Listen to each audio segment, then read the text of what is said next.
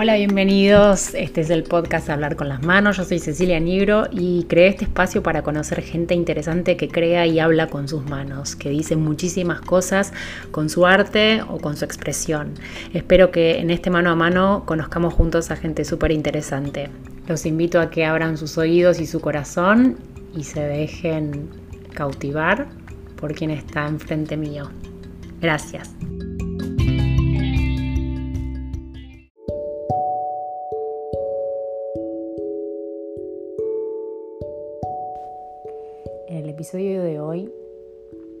Tengo el placer de hablar con Carolina Simonelli. Caro es una artista plástica y la conocí de casualidad, en un ámbito que no tiene nada que ver con el arte. Ella es mamá de un compañero de mi hija en el jardín y cuando descubrí su, su faceta artística y un poco su trabajo, descubrí un mundo de colores que me fascinó y cuando empecé a, generar una relación un poco más cercana con ella y a, poder conectar un poco más desde lo, desde lo profundo y no solo desde la puerta del jardín, me encontré con una persona hermosa, con un mundo interior fascinante y con una búsqueda de identidad que vale la pena conocer. Me encantan sus obras ella trabaja con colores con papel y hace unos collages maravillosos que solo pueden tener su sello porque es único. Así que espero que me acompañen a conocerla un poquito más a Caro y que disfruten tanto como yo y sé que como ella de esta charla. Bienvenidos.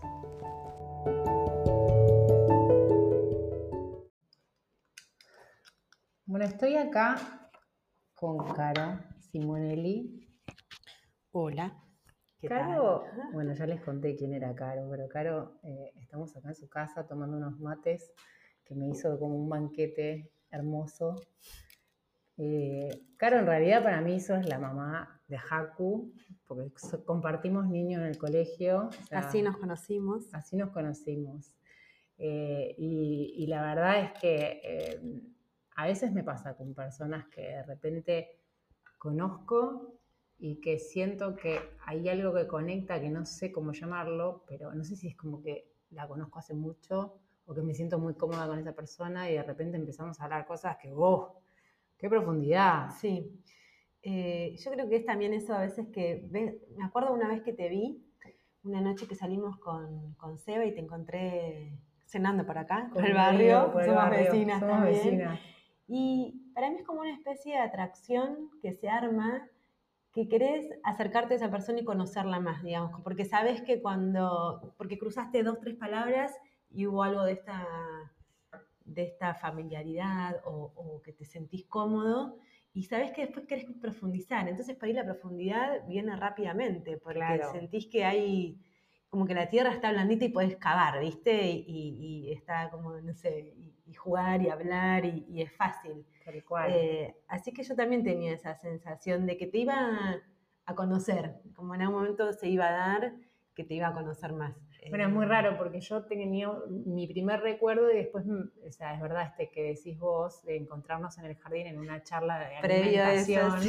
Y que bueno, cada una estaba en otro momento de su vida, cada una con sus crisis y atravesamientos de, recién ser mamá, ella de su segundo hijo, yo de mi primera hija, y, bueno, nada, eh, después de encontrarte en, otro, en otra situación como que resignificó algo de lo que por ahí yo sin conocerte, pues me enteré que eras artista, y, bueno, la verdad es que me sentí un poco más cerca, por lo menos de querer conocerte, eh, porque lo que, lo que vi eh, me parece maravilloso.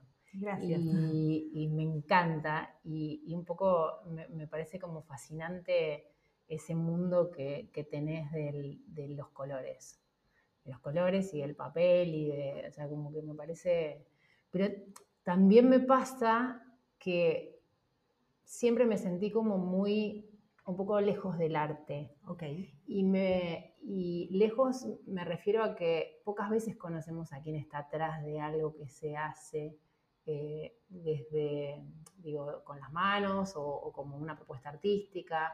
Y, bueno, y un poco esa era, esa era como mi intención con esto. O sea, esto es un regalo para mí porque yo te quiero conocer. Eh, es doble, es doble.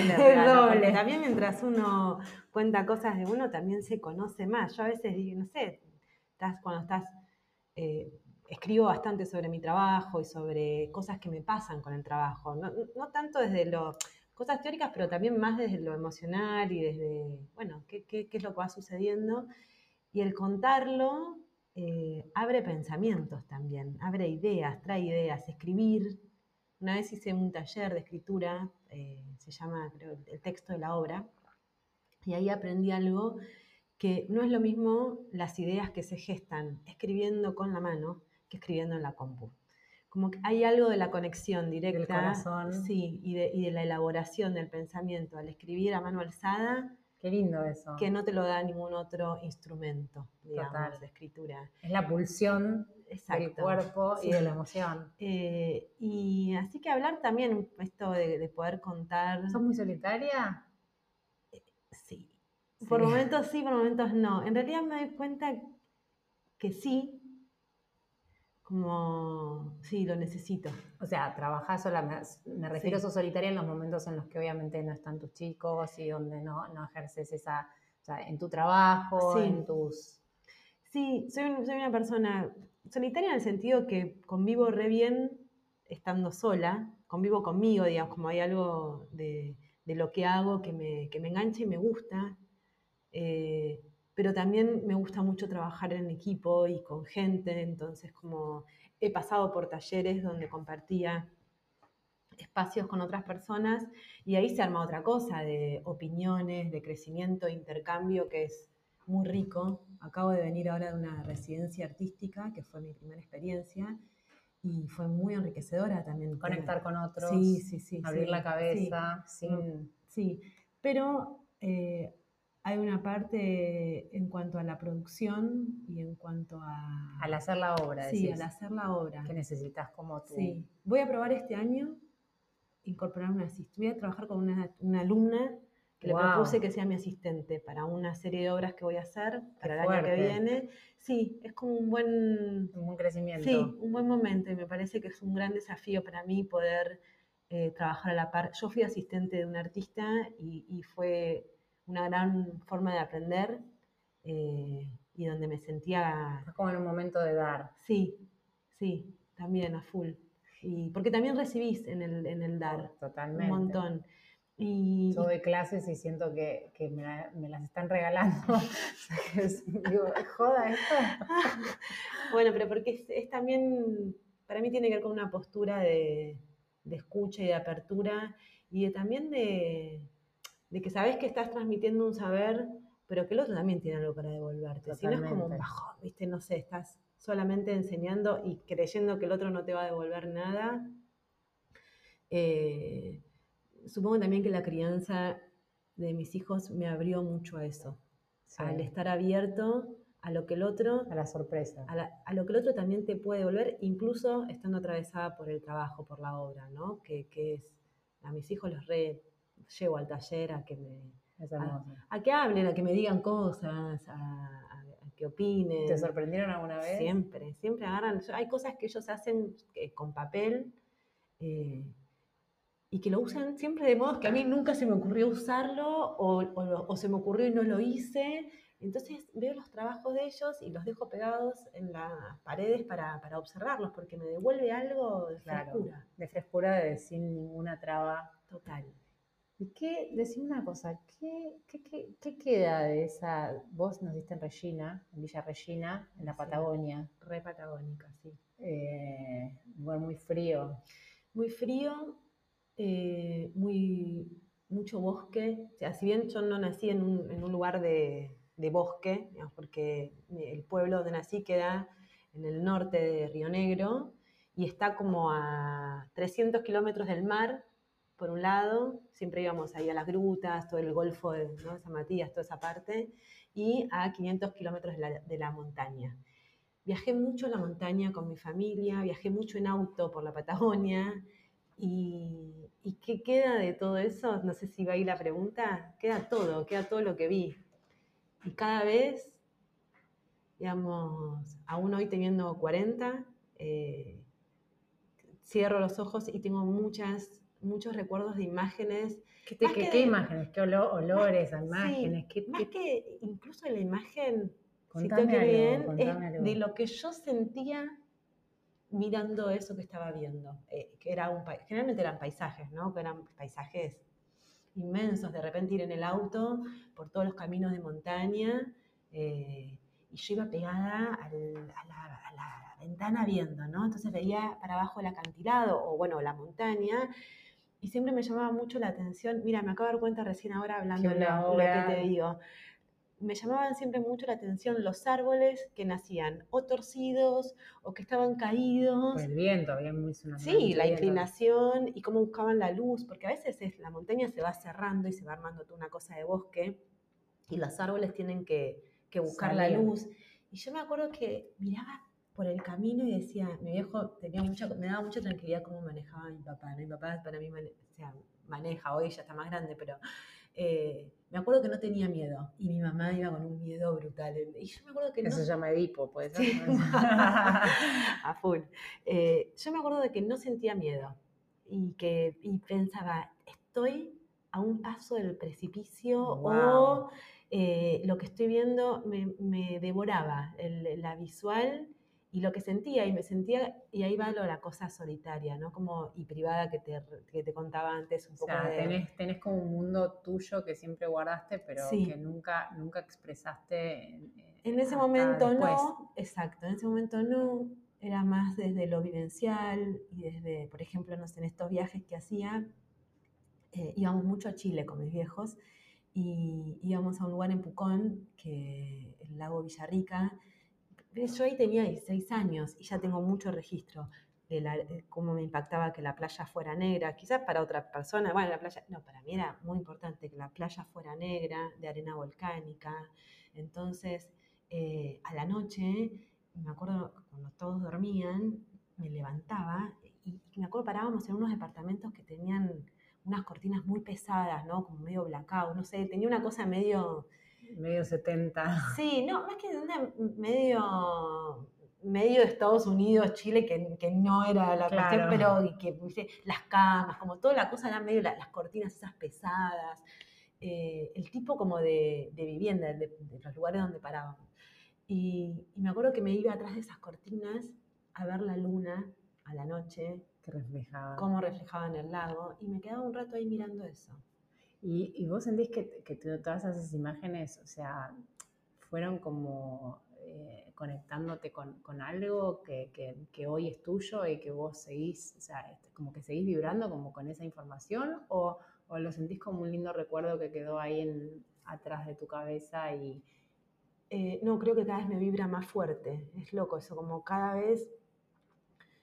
Eh, recupero más todo eso y lo traigo más a la superficie.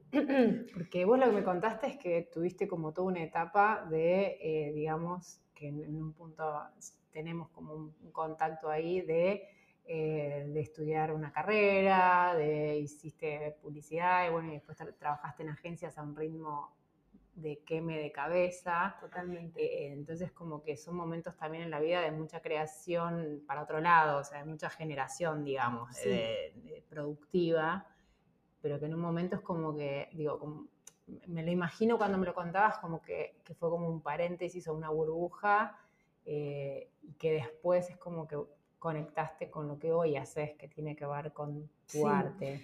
Em, sí, creo que fue como una época de mucha recopilación. También después me vine a vivir a Buenos Aires y ahí me cambió un poco el panorama, o sea, de estar... A los 15 fue, fue chiquita. Sí, yo entre, entre, como que te diría que entre los 14, no, siempre, no puedo poner una edad, porque creo que hay una búsqueda que vengo haciendo que tiene que ver con la sensibilidad, no con lo, o sea, lo artístico vino después, la, eh, la expresión artística. Pero hay una búsqueda que yo tengo sensación, o sea, tengo recuerdos de que la hago desde muy chica. ¿Por qué buscar la sensibilidad? Pues digo, cuando uno busca algo es porque, o sea, no es que no lo tiene, pero sino como que siente que como que lo tiene que abrazar o atrapar o ir a buscar, siento yo, me lo decís y, como que me, ¿Por qué la buscabas? ¿Qué pasaba? Eh, a ver, la tenía.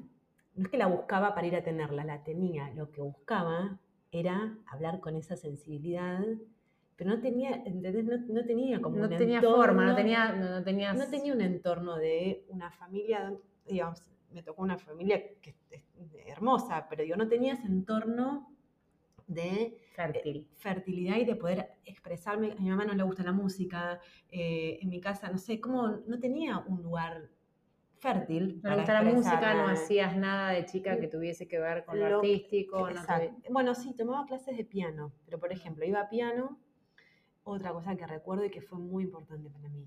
Iba a clases de piano con Eni Tonini, que todavía está viva, me dijo mi hermana, todavía no podía creer. Y Eni Tonini nos hacía tomar clases a ocho personas, ocho niños y niñas, todos tocando el piano, cada uno su ejercicio al mismo tiempo. O sea, imagínate que en algún momento... Una locura. Pero en algún momento te podías abstraer y escuchabas solo tu ejercicio, era una locura. Wow. Yo me acuerdo que tocaba los ejercicios, estoy venía en y me, me, apretaba los dedos donde tenía que poner, pero a mí lo que me gustaba era tocar de oído. Entonces, después iba a mi casa, que había piano en mi casa, eh, de mi mamá, y yo tocaba mucho de oído, entonces había algo que siempre estaba en mí como en ese de querer abrazar, che, me daba no sé, me daba seguridad, me, me tapo el micrófono. eh, Ahora se toca el corazón mucho. y eso hacía con las cosas de...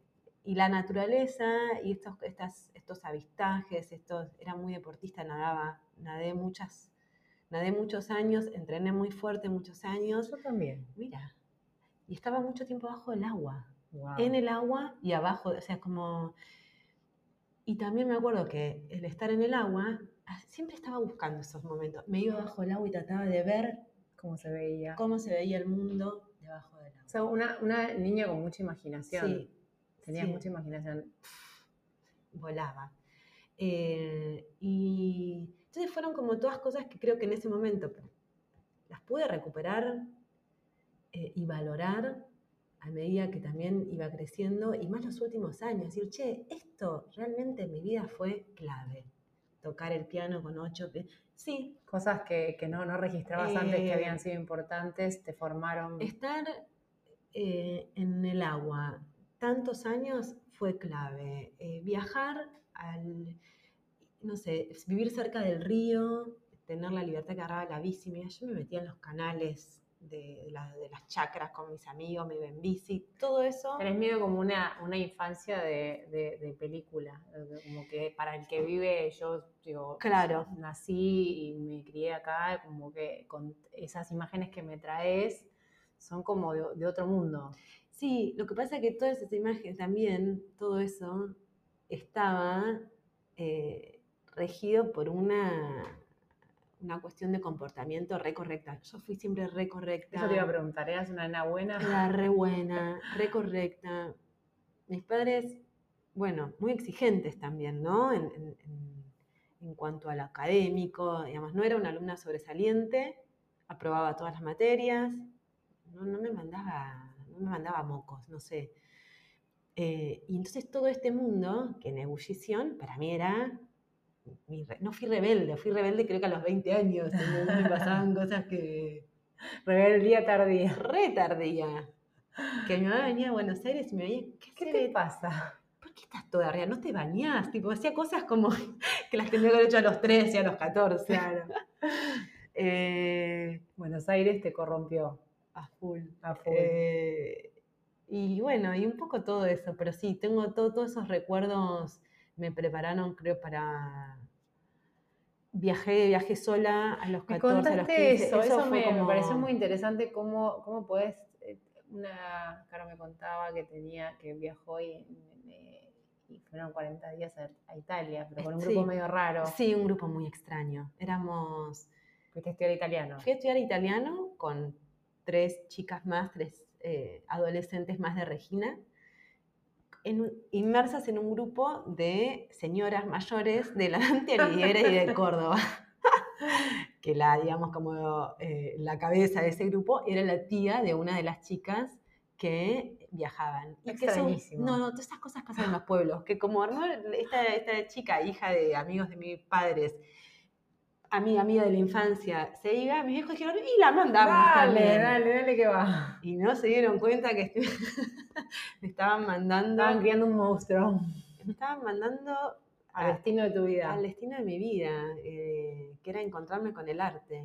Y ahí fue... Qué increíble eso, ¿no? Qué maravilloso también. Ellos, la verdad es que para mis hijos fue durísimo, porque... Durísimo en el sentido que no se esperaban que yo venga con esa ¿Qué te pasó en ese viaje? Y yo en ese viaje me di cuenta que quería ser artista plástica, que quería ser artista, no sé si plástica, artista. No tenías idea qué, pero te gustaba el arte y vibrabas como que... Estaba, el alma me, me tocaba, veía esculturas de Miguel Ángel, veía en Florencia, no sé, en la calle, eh, todo lo que veía me...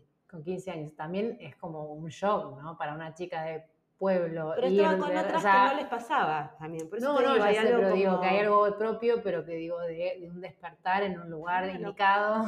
Una locura, había venido a Buenos Aires una vez a correr un torneo y de Regina, escala A, eh, Milán, Europa. Cualquiera. Eh, y sí, vi el carnaval, estuve en el carnaval de Venecia. Eh, y el carnaval de Venecia también me, me impactó porque lo que me acuerdo mucho de ahí empecé como a entender que era que la gente podía ser muy libre. Cosa que a mí no me pasaba.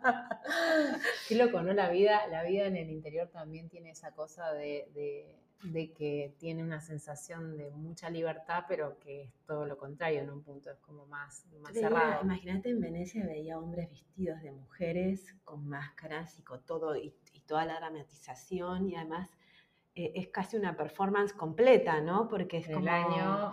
Están, es el, y esto 90 y, qué sé yo, 94, ponele. Sí. Terminé el colegio en el 96. Era una locura. Sí. Era otra época, otro, otro, otro universo. Otro universo y, y, a mí me, me, no sé, me pasaban muchas cosas con todo eso. Llegué a mi casa, por ejemplo, volví a, a Regina y no me acuerdo si ya estaba escuchando música clásica en ese momento. Mis viejos recibían la revista Noticias, que en ese momento tenía una colección que se llamaba Joyas de la Música. que hice una enferma, me escuchaba todos los discos en el Discman. Me encerraba en mi cuarto, escuchaba y, y tenía... No, ya estaba escuchando ahí porque me acuerdo que me compré en París, estuve en París ahí también en ese viaje, me compré en el subte un disco de una banda que estaba tocando ahí eh, de cuerdas y bueno, todo increíble.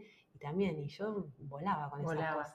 Pero después llegaste y seguiste creciendo, te volviste te viniste a vivir a Buenos Aires y a los Me vine a vivir a Buenos Aires. y te pusiste a estudiar publicidad. Sí, porque hice una, mis viejos me llevaron a una, eh, ¿cómo se llama? Orientación vocacional. A una orientación vocacional, no lo puedo creer, sí, esas cosas. Yo fui también. Sí, ahora que soy madre y que tengo otra visión de las cosas, eh, creo que voy a tener otra mirada cuando, cuando, mis hijos lleguen a, espero tener otra mirada, cuando mis hijos lleguen a, esa edad que tienen, que tienen o no, o sea, que tienen que decidir cómo sigue su vida una vez terminado el colegio. Su formación, digamos. Su formación, si quieren, no sé, ojalá yo pueda darles un montón de posibilidades. Digo, a mí me las dieron, me las dieron dirigidas. Dirigidas, sí. Pero está bien, digo, no, no reniego. La vida me trajo un lugar buenísimo y, conseguí cosas buenísimas. Eh, la verdad es que cuando llegué a Buenos Aires, ah, mis viejos eso, me llevan una, mi mamá me lleva una orientadora ocasional y claro, yo no sé si por algún lado le dijo, por favor, que no elija Bellas Artes o que... vos le habías dicho, quiero estudiar Bellas Artes. Yo era clarísima en lo que quería, desde pero bueno. Italia. Pero ya sabía, sí, desde Italia la llamé y dije que quería estudiar eso, que ya sabía. Mis viejos son los dos ingenieros agrónomos, o sea, no, había como aval. Y. Es la tierra versus el aire. Total, total. Y bueno, y ahí en esa orientación encontré como que había una carrera que se llamaba licenciatura en publicidad y que yo leía unas materias que no entendía un pomo, pero que en algún lugar pescaba que podía tener algo artístico. O sea que me vine reengañada pensando que iba a estudiar alguna cosa que tenía que ver con el arte y no.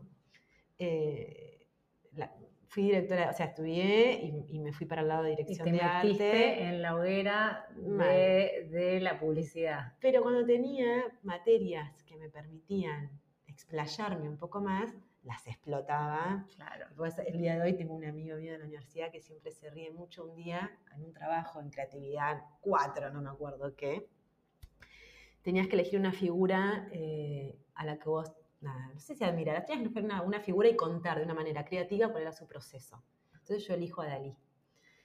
Agarro, pinto un cuadro eh, que era una, eh, una mujer desnuda con un hueco en la cara donde yo puse, calcé mi cara para dar la clase vestida de cuadro. Y la mina, la mujer tenía, era como todo un cuerpo medio, medio raro, con las costillas, pero acá abierto, tenía todas unas flores que le salían y había hecho toda una cosa medio, una escena surreal. Sí, una cosa medio surrealista para tratando de, tomar algo de las imágenes de Dalí, bueno, y contaba. Y claro, cuando me aparecí, aparte me puse sentada atrás de una atril con una tela arriba. Entonces alguien me sacó la tela y dije, hola, y empecé a hablar.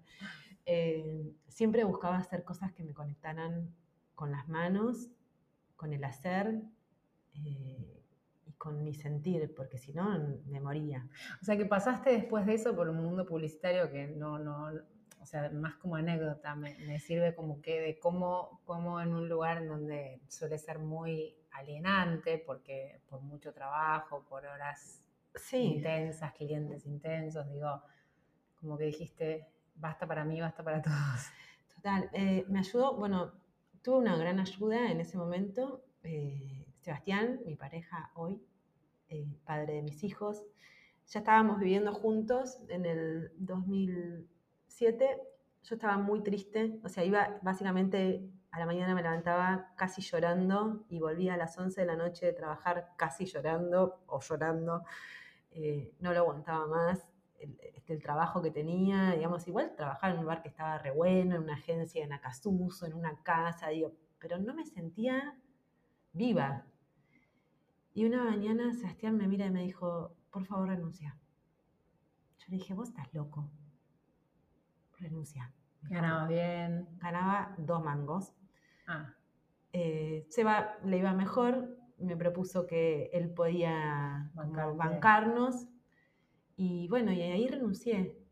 Y ya estaba estudiando, o sea, ya había empezado a estudiar dibujo, había empezado a estudiar cosas más específicas.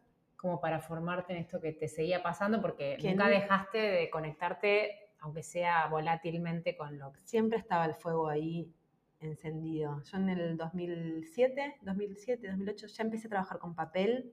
Teníamos un, con un amigo, hacíamos unas cruzadas artísticas los domingos y nos juntábamos. Cruzadas artísticas. Le decíamos, le decíamos cruzadas artísticas. Entonces, che, hay cruzada artística este domingo, así, dale, sale, um, venía, venía Javi. Y Javi cae con unos papeles, una vuelta, y nos poníamos a hacer, dibujar, eh, pintar, como que probábamos cosas. Eh, ellos venían del palo gráfico, del diseño, y también todos así como hacían cosas geniales. Y ahí empecé a indagar con el papel y empecé a trabajar, como yo en ese momento, a trabajar con, con, conmigo, ¿no? Ay, me olvido el micrófono. Hola, hola. Se escuchan trompadas, no ¿Me escuchan? me toco mucho Se está tocando toda. El pecho, el pecho, el corazón. Em, ¿Cómo es?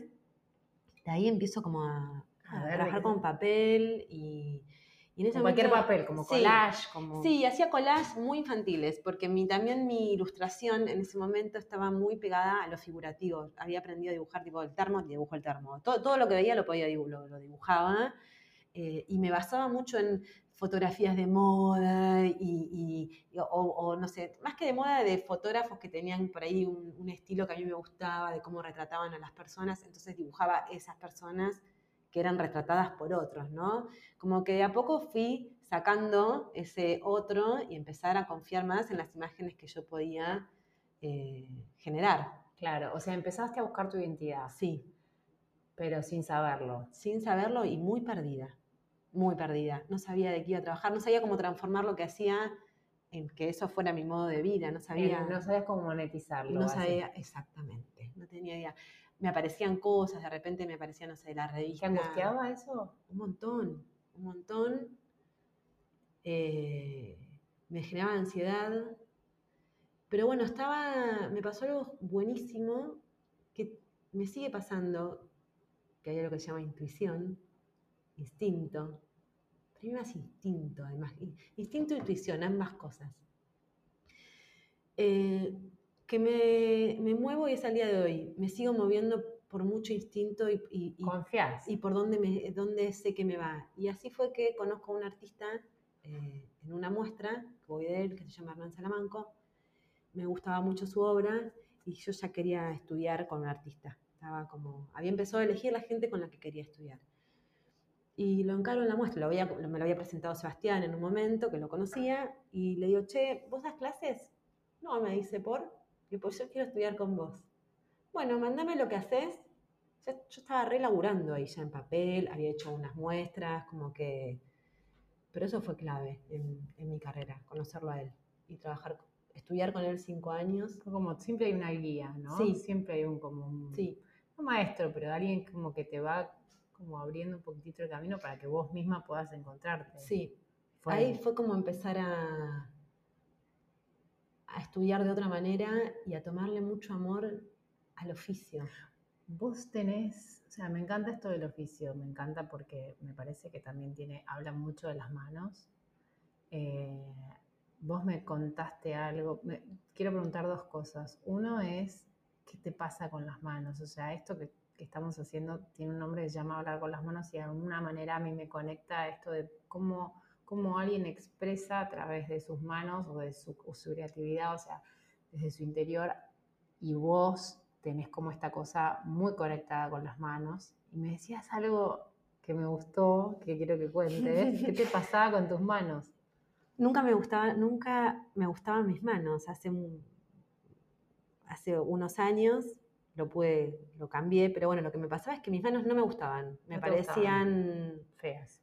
Manos de hombre, eh, me parecía. no la conocen, pero estaba flaquita, menudita, chiquitita, pero eh, angelical. Pero antes, no, o sea, tuve como esta contextura a lo largo de mi vida, pero en un momento no la tuve tanto, estaba como medio rara, entre, estaba muy entrenada, los brazos, pelo corto, como que estaba medio extraña. Y las manos no me gustaban, nunca me parecían toscas, me parecían eh, no me gustaba cómo quedaban los anillos, sentía que me apretaban los dedos y no me gustaba vérmelas.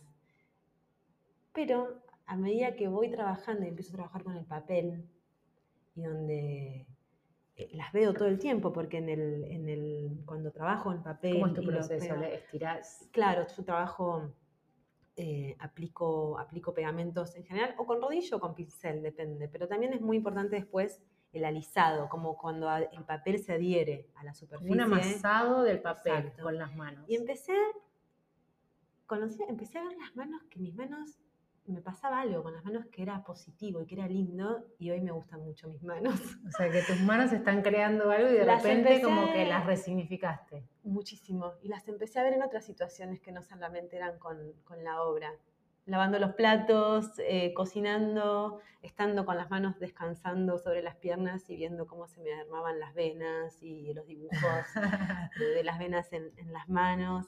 Eh, y, ahora tengo todas las uñas despintadas, me pinto las uñas y las dejo y, no es porque me, no por cula, las dejo y se van y bueno, en un momento digo, bueno, me las vuelvo a pintar, pero así. Se van desgastando y es el proceso natural. Pero sí, sí, sí. Qué lindo, qué lindo como reenamorarte de algo que, te, hace expresarte también. Sí, y aparte hay algo esto de hablar con las manos, que está bueno que, vayas a ese punto. Eh, cuando terminé la carrera, me estaba recibiendo, rindiendo la tesis, hice toda la movida, la hice, no puedo creer. Mi tesis fue sobre arte y publicidad. Eh, una de las profesoras que me, que me, tomó el examen me dijo que yo tenía grandes problemas para, para comunicarme como, y que pensara un poco bien si, si, me quería dedicar a la... Quizás como que me propuso... Comunicarte verbalmente. Sí, porque a veces me voy por las ramas o estoy tratando de ir a una idea, soy como, o hablo mucho y, y, me cuesta como te, vas te, te, vas como ramificando. Sí, y abriendo. O a veces no se me entiende, a veces quiero contar algo y veo que los demás me están mirando. Bueno, son cosas que las fui trabajando, hoy doy clases y, mis, alumnos me entienden porque los veo que trabajan bien, o sea que hay algo que, que llega. y te dijo eso, ¿y qué te pasó? Qué feo. Ah, esas cosas las escuché tanto en la vida, como me pasaron también. Cosas, gente que viene y te da como una información de, wow, o sea, tipo de autoridad, decir, yo supongo que en ese momento me, impactó y después, nada, hoy me lo acuerdo y, me causa gracia. Tenías razón, señora, porque... Hablo mejor con las manos. Bueno, me pasa eso, la obra, con la obra hablo mucho mejor que hablando con mi voz. Hoy, hoy llegaste a las grandes ligas de alguna manera porque estás, te representa una galería que es Praxis, que es una galería local y que, está, está en el mundo también, entonces es un punto de, digo, como que como una evolución en todo esto de la obra. Digo, vos tenés esta cosa de artista no típica por ahí, como de artista formada eh, por la vida, en un punto que es, de mi, es de mi categoría preferida, porque como me parece que, que fluye algo que no tiene que ver con la cabeza, sino que tiene que ver con, con la naturalidad de uno, ¿no? la identidad de uno. ¿Y qué te pasa hoy de, esa chica que, estaba en Regina tocando el piano con la clase, con todos los ruidos y, no sabiendo qué pasaba ahí, eh, en una familia media tradicional, a, la que hoy por ahí tiene su obra que expresa con sus manos en un lugar de exposición que de alguna manera en lo cultural valida. Digo, ¿qué, hay entre, qué, le pasa a esa, a esa, mujer que está ahí, que es la misma y está en lugares diferentes? Em, qué linda pregunta. ¿Qué me pasa? Yo a veces no creo mucho las cosas que, que me van pasando, como, digamos, me tengo que recordar que las cosas que me van pasando son... Tienes que dar una palmadita las que, exacto, y las que, que yo trabajé para que me pasaran. Porque, te decía hace un rato esto también, eh, el amor por el oficio, el respeto por mi trabajo, respeto mucho mi trabajo y eso me lo enseñó mi maestro, y, y porque también, que siento honestidad, honestidad conmigo, eso siento, que y a veces siento miedo eh, sobre tomar malas decisiones, eh, pero me siento tranquila. Hay algo en mí adentro que es, es eso, como confío en mi trabajo. ¿Estás donde tenés que estar en cada momento? Sería una cosa así. A veces sí, a veces no. A veces estoy en lugares pensando que quiero estar en otro. Eh, pero creo que eso le pasa a todo el mundo, ¿no? A la humanidad entera. Obvio. Eh, pero estoy, que estoy contenta con mi, con mi camino. A veces la, propia exigencia o, bueno, la búsqueda, de repente, no sé, eh, quiero, me encantaría quedar seleccionada en un premio, en cosas que me presento, que, después se me pasa, ¿no? En el momento digo, bueno, esto también valida, y después digo, bueno, no, la validación viene de uno. De uno. Totalmente. Y, está bueno eso, como me lo sigo recordando. Eh, logré hacer, el año pasado hice una obra de 10 metros. ¡Wow! Y ahí fue como... Ahí 10 metros, ahora explícame cómo es hacer una obra de 10 metros, cortar papeles. O sea, ¿cómo una obra de 10 metros, volviendo a lo que te digo de la intuición eh, barra instinto. Me pongo, viene un colega que es muralista, trabaja, pinta paredes por todo el mundo, inmensas, a mí me rompe la cabeza todo lo que hace Francisco Díaz Pastel. Viene un día acá al taller a comprarme una obra y charlar y demás. Y me decía, tu obra, claro, tu obra tiene que ir a paredes, tiene que hacerla.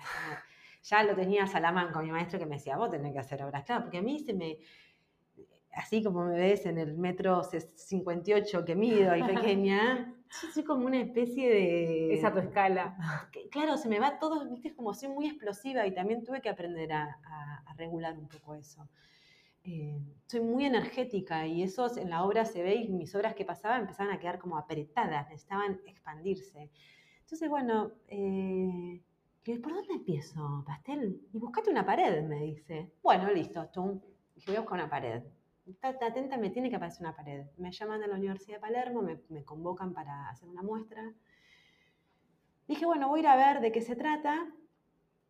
Eh, no dije ni que sí ni que no, dije, vamos a ver cómo era la instalación, qué sé yo, quería entender un poco cómo era el ámbito. Llego a la sede y empiezo a caminar por toda una pared larga, ya la empiezo a ver la pared y veo que al final había una pared flotante de 10 metros por 4 metros, que era como una especie... Me copa esas cosas. Que era como una especie de... que es el lugar donde los estudiantes... Eh, hacen trabajos, comen, es como un espacio abierto. Es un nuevo espacio. Exacto. Y así le dije, yo quiero hacer un mural en esa pared de ahí, ¿puedo? Bueno, no, que la pared no se puede tocar, que no sé qué. Dije, bueno, no importa. Ah, un cuadro. Averigüé y yo ya estaba trabajando en tela. Eh, o sea, haciendo tus mis obras pegadas de papeles sobre, sobre tela. Tela, eh, preparada para, para pintar. Eh, y me compré un rollo de 10 metros por 2 metros. De, 10 metros de largo por 2 metros 10 de ancho. Entran como 20 carolinas. Dije, bueno, porque me calzaba justo. Dije, listo, yo lo voy a construir. Todo muy, muy intuitivamente, muy intuitivo y también a veces, digo, también tiene una parte, es genial y tiene una parte en contra que en el momento, o sea, me aparecen soluciones que gracias a Dios que me aparecieron, o sea, el día, una semana antes de montar ese monstruo inmenso, yo estaba eh, convencida que lo podía hacer sola, que la iba a embastar sola la obra. o sea, ¿entendés la energía que manejo? Claro. Y, hablé con, eh, con mi maestro, que ya no es más mi maestro, yo mi maestro, pero es como mi amigo, es mi hermana, es como, pero bueno, hablo con él, le cuento, ¿cómo, cómo vas a montar, Caro? No, yo, ¿cómo Estás vos? montajista. ¿Puedes llamar a un montajista? Me dice. yo también pienso lo mismo, ¿eh? pues yo hago murales de cerámica y pienso que los puedo pegar. Por suerte llamé a un montajista. ¿Sabes cuántas horas estuvimos montando la obra? Nueve horas seguidas. ¡Wow! embastando 10 metros de tela y, y cuando, y cuando viste esa obra... Y esa obra fue como un, fue un, mojón, en, fue un mojón en mi vida. Primero por, por cuestiones personales que yo estaba viviendo eh, y que me dieron eh, mucha seguridad en lo personal. Digo, trabajar en una escala, nunca había hecho una escala tan grande. ¿Cómo se llama ahora? Migrando. Ay, me muero. Y habla de eso, habla de todo el paso de la vida y de. Porque estabas, y está llena de. Estaba, separada, estaba separada en ese momento. No sé si lo querías eh, contar, pero me parece como muy significativo para lo que acabas de decir. Sí, estaba, estaba en un momento, bueno, nos habíamos separado y, yo. Eh, Estabas mirando de un formato al otro en todo sentido. Sí, pero fue como hasta religiosa esa obra, porque primero todo lo que tuve que pensar cómo hacerla, porque no tengo un taller que puedo colgar una obra de 10 metros. Yo en general engrampo las telas a, una madera que tengo, una placa de madera, y ahí trabajo 3 metros, 2 metros, ¿no? 10 metros era imposible. Bueno, después de, idear todos sistemas con un amigo arquitecto que no lo llegué a hacer porque eran con poleas y cosas, yo decía, esto lo tengo que empezar ya porque esto lo tengo que entregar en septiembre. Y era, estábamos mayo, junio, bueno, inventé todo un sistema, trabajé escala, hice un boceto. Y lo que me pasó es que la obra la trabajé de apartes, o sea, enrollándola. Tenía el rollo, lo abría en el piso y abría, por ejemplo, dos metros, un metro y medio de tela, que ese metro y medio coincidía con el boceto que yo tenía, entonces trabajaba por cuadrantes de un metro por un metro. Entonces, o sea, tenías primero ideada en un tamaño, en formato chico y después en escala la, la, la fui reproduciendo. La dibujé, o sea, la dibujé a mano alzada de vuelta. Pero a todo esto entender que después son papeles que se cortan y se pegan, sí, básicamente. Pero hasta que llegué a eso, tardé un montón. Y aparte, yo trabajo de pie. O sea, yo trabajo como, como la pintura, trabajo, no pinto en el piso. Y acá mm, también entendí... que tirarte al piso. Me tuve que tirar al piso y tuve que entender que sí o sí tenía que tener mucho respeto por mi cuerpo por cómo lo usaba en ese momento, porque quedaba hecha mierda, perdón, dije una mala palabra, pero si no cuidaba mi espalda de estar tanto tiempo eh, en cuclillas y demás, entonces empecé a tener como todo un sistema, primero abría la tela, me quedaba un mar blanco. En, la, Te sentabas, la miraba. No, ponía música, hacía una especie de elongación y entrada en calor bailando, como que hacía un baile. Cuando ya el cuerpo estaba en calor, ingresaba en la, en la obra muy sistemático todo, lo, cómo, cómo trabajaba, como soy, soy un bardo trabajando, pero, en esa hora era metodología a full. Increíble. Arrodillada, eh, siempre centrada. Centrada. Em, y lo loco que la fe, total, la terminé sin verla completa. Entonces lo llamo a Salamanco y le digo, che, ¿me prestás el taller para abrir eh, la obrita de 10 metros? Que no sé, la tengo que ver una vez antes de llevarla a montar porque no sé si tengo que ajustarla. Lloraste. No, no, me tiré arriba de la obra. la abrí toda y me tiré. No podía creer que mi cuerpo había generado una obra de 10 metros sin asistente, ni nada, sin asistencia de nada. Y sí, fue muy maravilloso. Wow. Eh, muy maravilloso haber vivido eso. Como... ¿Era de muchos colores? Em, sí, no, no, tanto. Tenía una paleta, tiene una paleta acotada, tiene más que nada naranja, azul, verde, amarillo, blanco. Eh, había como trabajado con, trabajo, esquematizo bastante el color, el color antes de, trabajarlo, pero lo importante que tenía esa obra y lo que a mí más me, me generó un impacto eran el tamaño de las manchas de color. Y de repente yo estaba trabajando sentada arriba de un manchón amarillo. Y eso, la vibración del color, la, la, vibración del color, te vuelve loco, sí, más los colores internos del cuerpo. Escúchame, yo quiero, quiero, me, encanta, esta charla. Eh, no quiero que se termine. Eh, Espero, va, para, ¿no? creo que está yendo para lo que te interesaba indagar. Me interesa y me parece que, fluiste vos, o sea, me parece que no, no, no tuve que decir nada yo. Me, me, interesa cerrar con el mundo del color. Cerremos con el mundo del color y el mundo del papel, porque es importante ambas cosas. Eh, el mundo del color creo que en algún momento me di cuenta rápidamente que el color no era un problema para mí, al contrario, era algo que yo podía manejar a mi gusto sin miedo. Suele pasar, que es lo que me pasa mucho en las clases, eh, las personas creen que tienen que saber cómo combinar los colores o que hay un esquema a ver, segura hay cosas, ¿no? Establecidas, hay técnicas, hay, un montón de cosas. A mí me pasa, digo, con mi trabajo me pasa, me pasa mucho que el color es, es un lugar como inexplorado, digamos. Todavía. Ok, pero hay como, ¿no? ¿no sentís que hay como una cosa de le tengo mucho respeto o le tengo miedo? Total. bueno, yo descubrí en algún momento que no le tenía, no era lo que me causara miedo.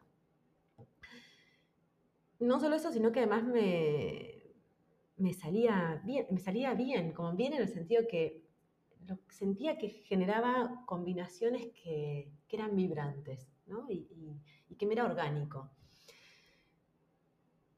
Yo cuando empiezo a trabajar con papel, la primera parte de mi obra en papel la trabajaba cortando eh, con trincheta o con tijera. Hacía un trabajo bastante rígido y no soy una persona rígida o sea, para nada, no, no, no tengo esa metodología. Y de hecho eso me rigidizaba más. Hasta que, bueno, estudiando con Salamanco y demás, él me propone cortar con las manos. Y ahí, para mí, es el cambio rotundo. Yo creo que ahí es donde empiezo también a tener... Porque de hecho son papeles rasgados de colores eh, superpuestos en donde vas creando la imagen o Final. el concepto que querés crear. Y ahí es donde me doy cuenta que puedo unir dos cosas muy importantes el color y que puedo agarrar, que lo puedo agarrar, no que lo puedo poner por capas, puedo agarrar todo el color que quiero del papel. Quiero una cantidad, una mancha de, obviamente dependo del, tamaño de la hoja. Pero agarro, es como que el color para mí lo puedo agarrar, agarro, agarro un limón y agarro amarillo, agarro naranja, agarro un color naranja. Eh, y lo puedo disponer. Y el papel tiene algo que tiene descubrí como su doble naturaleza, el papel es muy liviano, es frágil, pero es muy contundente. Y yo fui frágil mucho tiempo en mi vida, pero en un momento me di cuenta que, que atrás de esa fragilidad que yo creía o que, o que me generaba además, no, que había Una roca. Atrás había una cabra loca de Aries. Golpeando por todo Golpeando con los cuernos, subiendo, viste, por el, terreno escarpado. Eh, y el papel tiene eso.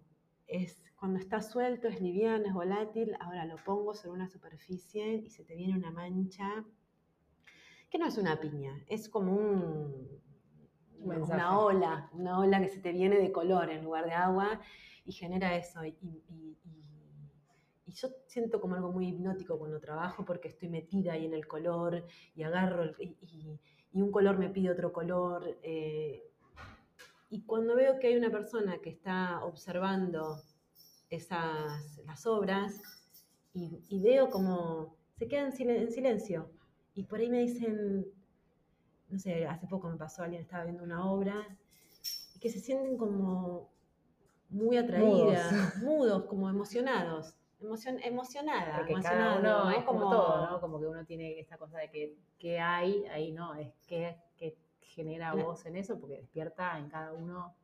Pero que la emoción, y, y, sin ponerle, sin poner cuál es la emoción, quizás es una emoción de alegría, quizás es una emoción más eh, nostálgica, quizás es una emoción, no sé, oscura, pero hay algo de la emoción que se mueve y que no tengo dudas que lo genera el color. Un enorme placer. gracias, gracias, Tenés las manos, las manos frías, las, manos son hermosas, ¿no? Sí. Gracias. sí, se me, ponen frías, sudo mucho, esto sacalo, sudo mucho. no sé editar muy bien. Bueno, sale. Pero gracias. De nada, a vos. Me re gustó. Estuvo buenísimo. A mí también. Me encantó. Ahora podemos comer las tostadas. Ahora podemos comer las tostadas. Hasta la próxima. Bueno, muchas gracias por acompañarme en este nuevo episodio de Hablar con las Manos, este espacio que tuve ganas de crear un día para poder conocer gente súper interesante. Si les gustó, pueden compartirlo y los espero en el próximo. Gracias.